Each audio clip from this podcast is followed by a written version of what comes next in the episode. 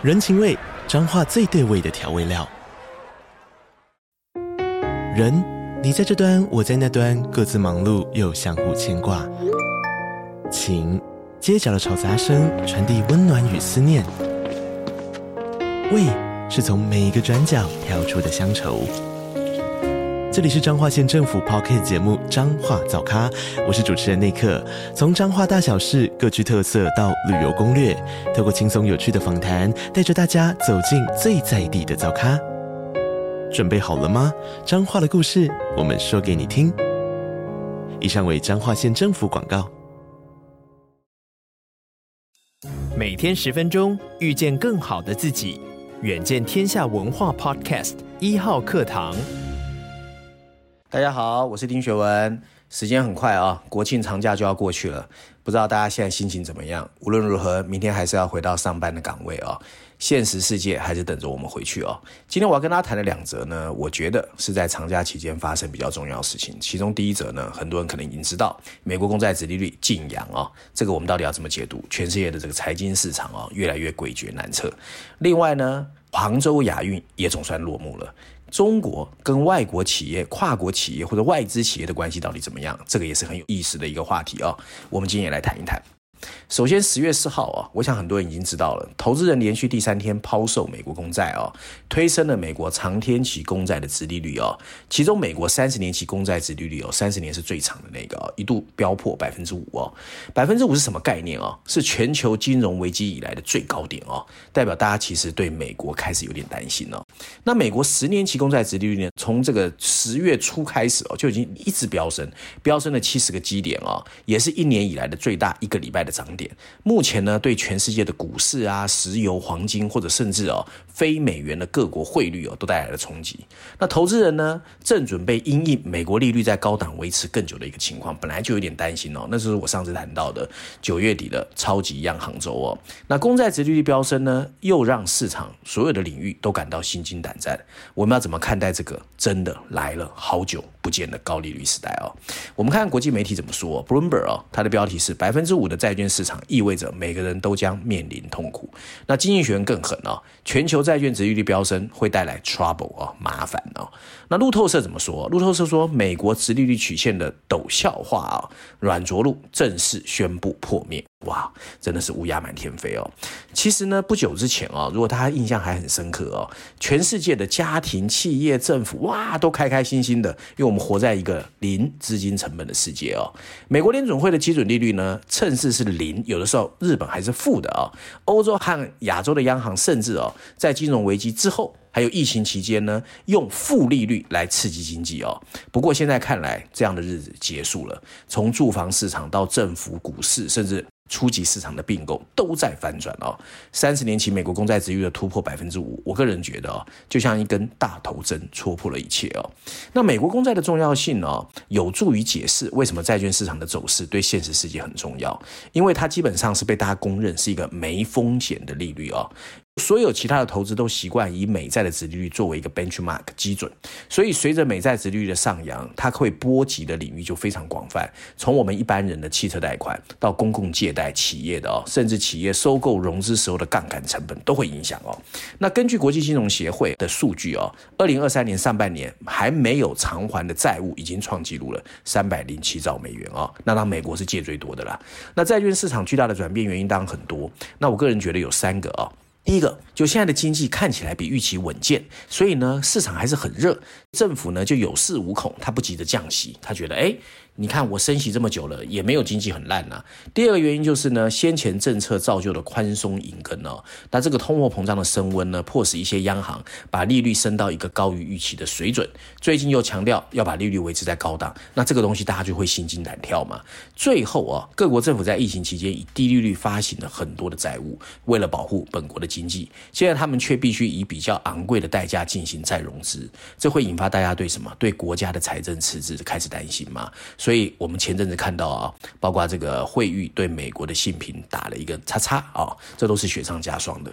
所有上面的因素加起来呢，资金成本当中就会上升，这也预示着整个金融体系和它所支持的金融体会面临非常大的一个震荡哦。那对许多消费者来说，你利率如果升，对你会有什么影响？那当如果你现在还有房贷要还，你真的压力就会很大嘛。英国是一个最典型的例子，很多利用疫情期间的刺激措施捡便宜的人，现在不得不再融资，每个月支付的房贷哦，因为它是浮动性的房贷哦，大幅攀升。那在美国呢，三十年期的固定抵押贷款利率也突破了百分之七点五，百分之七点五什么概念哦？两年前二零二一年只有百分之三哦，所以是三倍哦。那也就是说呢，如果有一个五十万美元的抵押贷款，就是你跟银行借了五十万美元，零点五个 million 哦，你每个月还款要增加一千四百美元，一千四百美元是多少？四五万新台币哦，压力当大。那对政府赤字来说影响也很大嘛，因为你利率攀升，表示各国政府你要借更多的钱，要花更多的钱。那在某些情况之下，高出会很多，因为利息成本增加，利息支出会增加嘛。那事实上呢，以美国来说，美国的政府的利息支出现在大概是八千零八十亿美元每一年哈，比前一年增加了一千三百亿美元，很恐怖哦。那股市会不会有影响？股市当然有影响啊，因为美国公债被认为是地球上最安全的投资。那在过去十年时间里哦，鉴于殖利率受到抑制，那持有美国公债的回报不高。可现在呢，美国公债明明殖利率已经到了百分之五，还没有人要去买，甚至抛售，这代表什么？大家心里面开始觉得，哦，未来太多太多的风险哦。那企业的压力也很大啊，因为企业其实最喜欢的是利率很低，我跟银行借钱嘛，借别人的钱来做自己的资本支出是最爽的。这也是过去二十年啊、呃、QE 或低利率的时候，各个企业最爽的一件事。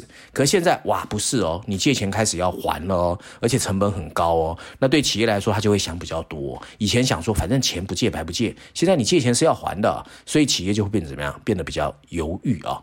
那在初级市场情况也好不到哪里去哦。过去十八个月利率攀升，对银行在支持大型并购的意愿当就产生负面影响。银行业会担心什么？钱借给你，你万一投资的东西亏了，我回不来嘛。所以现在私募股权基金要去跟银行借钱，要做杠杆成本不容易哦。那最近全球债市的这个抛售潮哦，已经把借贷成本拉到十多年来的新高。美国伦敦金融时报就分析，这或许意味着近年来持续买进数兆美元公债跟企业债的银行业者、保险公司、退休金，甚至 private equity 私募股权业者都。亏损连连哦，那欧洲央行 ECB 呢，也全面在评估欧元区的银行的情况哦，所以金融机构其实现在也是怎么样如坐针毡。那我相信呢，不久之前还必须是很勇敢的投资者。那你如果跟人家说啊，低利率时代四十年趋势没有了，你会被人家笑。但现在哦，大家已经公认，债券殖利率上涨这么快，高利率时代真的。赶不走了啊！说八月初以来，美国十年期公债呢越来越高，而且是超过大家的想象。那为什么会这样啊？从美国开始，我们必须先了解一些金融机制哦。持有公债的投资人通常是用公债抵押在货币市场借贷，其中隔夜拆款利率是由联准会来设定，因此最短期的借公债的殖利率就可以追踪到联准会的政策。那比较长期的公债殖利率则反映另外两个因素，第一个是联准会在想什么，另外一个就是所谓的限期溢价哦，是为了补偿投资人可能出现哦。亏损的意外状况，不幸的是呢，最近的利率或通膨预测一直出错，所以理论上造成了政府违约。那美国春天之后呢，很多的事情发生嘛，大家应该还记得，所谓的矽谷银行都倒了，对不对？很多的美国银行看起来也不稳，后来也是靠美国政府拿钱出来救哦。所以很多人就觉得，你美国讲话还不是不算话？那你美国都不稳了，我怎么会相信全世界的情况会往好的走？所以现阶段认真来说，就是有一股恐惧在金融市场蔓延，越来越多人心知肚明，利率。很高的情况会越来越久。本来呢，资产价格应该是根据所谓的企业的经营状况或者现金流来变化，然后其他可预测的波动就交给 trader 啊，就交易者去辨别。不过高利率的阴魂不散，真的会让很多人丈二金刚摸不着头脑。为什么？因为我们太久没有经历过它了，所以现在充满了陌生感跟不确定性啊。可是呢，华盛顿看起来还是在不计成本的要去借钱、借钱、借钱，而且还搞得什么国会、白宫差点 shut down 哦。所以我觉得美国是。始作俑者，可现阶段呢，山姆大叔不加区别的借贷，那利率要期待它下降是非常愚蠢的。所以我们现在怎么样？勒紧腰带，要小心，值利率晋扬这件事绝对不能小觑哦。第二者我要谈的啊是中国。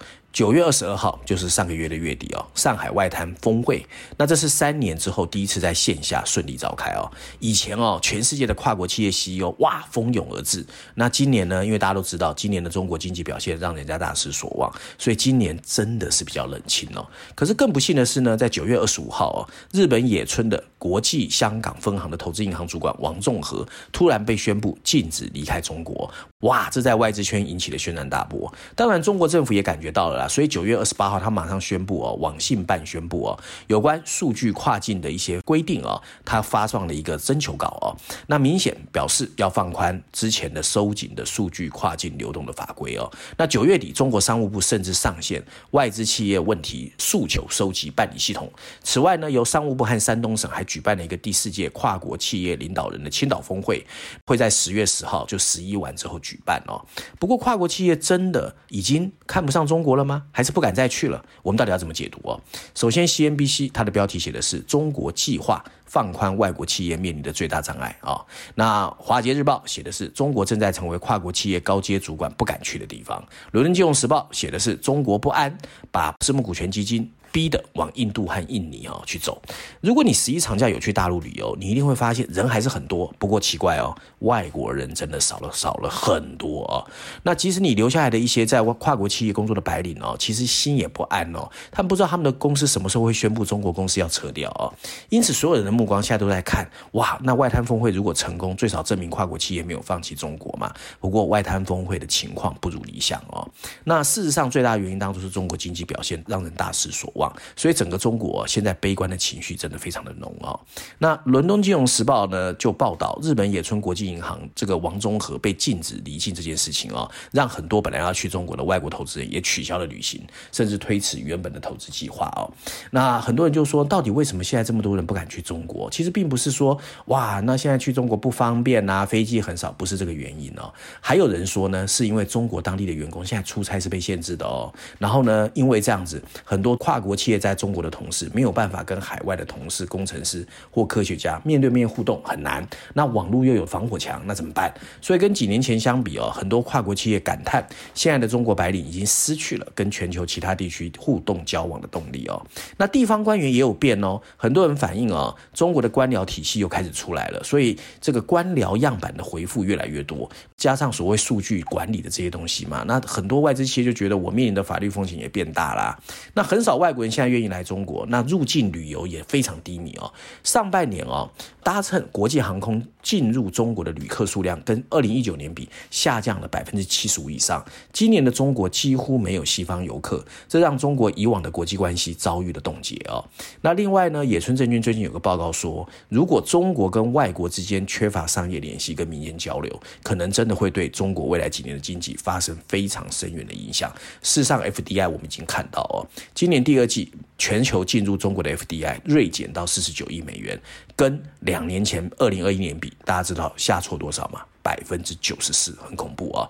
那那些在疫情封控期间坚持下来的人，现在也开始在评估啊，他们对中国的承诺。所以，上海的美国商会哦，在九月十九号就发布了一个报告哦，他们说现在只有百分之六十八的美国企业在中国是赚钱的，可是只有百分之五十的人认为中国今年会更好。那有百分之五十的人啊，是认为哎不确定，我们最好要准备到别的地方去哦。